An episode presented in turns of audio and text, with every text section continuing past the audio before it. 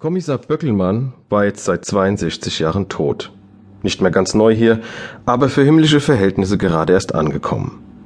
Seine Flügel hatte er sich auf alle Fälle noch nicht verdient. Aber er war ganz glücklich darüber, denn Fliegen war seine Sache nicht. Das Leben im Jenseits war auch so klasse.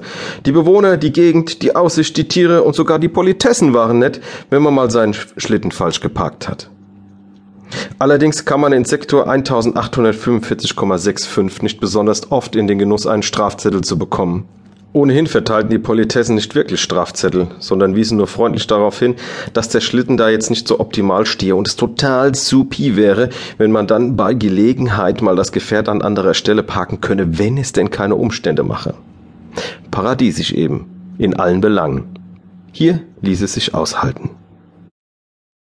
Böckelmann schlenderte so dahin, wie immer eigentlich. Er hatte ja nichts zu tun. Im Himmel war die Polizei eigentlich überflüssig. Aber Vorschrift ist Vorschrift.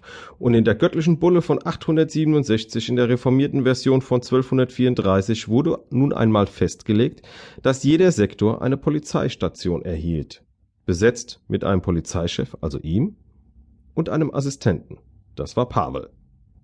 Viel zu tun war wie gesagt nicht. Der letzte Kriminalfall war schon ein paar Jahre her.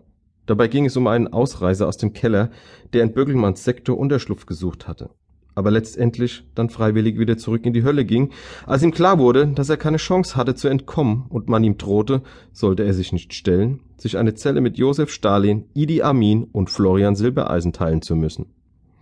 Alles in allem also ein ruhiger Job. Er war sein eigener Herr, er teilte sich den Tag so ein, wie es ihm passte, und heute entschied er sich für nichts. Auch wenn es heißt, man kann nicht nichts tun, im Paradies konnte man das. Er schlenderte also ziellos durch seinen Sektor, über ewig blühende Felder und Wiesen, das Wetter war wie immer herrlich, und die Luft roch nach frisch geschnittenem Gras. Obwohl keines geschnitten wurde, denn es musste nicht geschnitten werden. Alles war perfekt.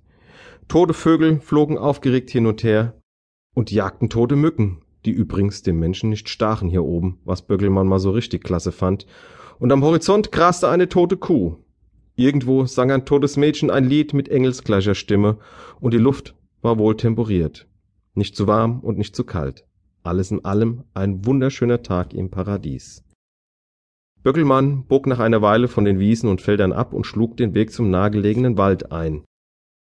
Der Kies knirschte unter seinem Schritt. Entlang des Weges reihten sich perfekt gewachsene Bäume auf und standen dem Kommissar Spalier. Mit hinter dem Rücken verschränkten Armen schlenderte Böckelmann durch den Wald, der angenehm nach Holz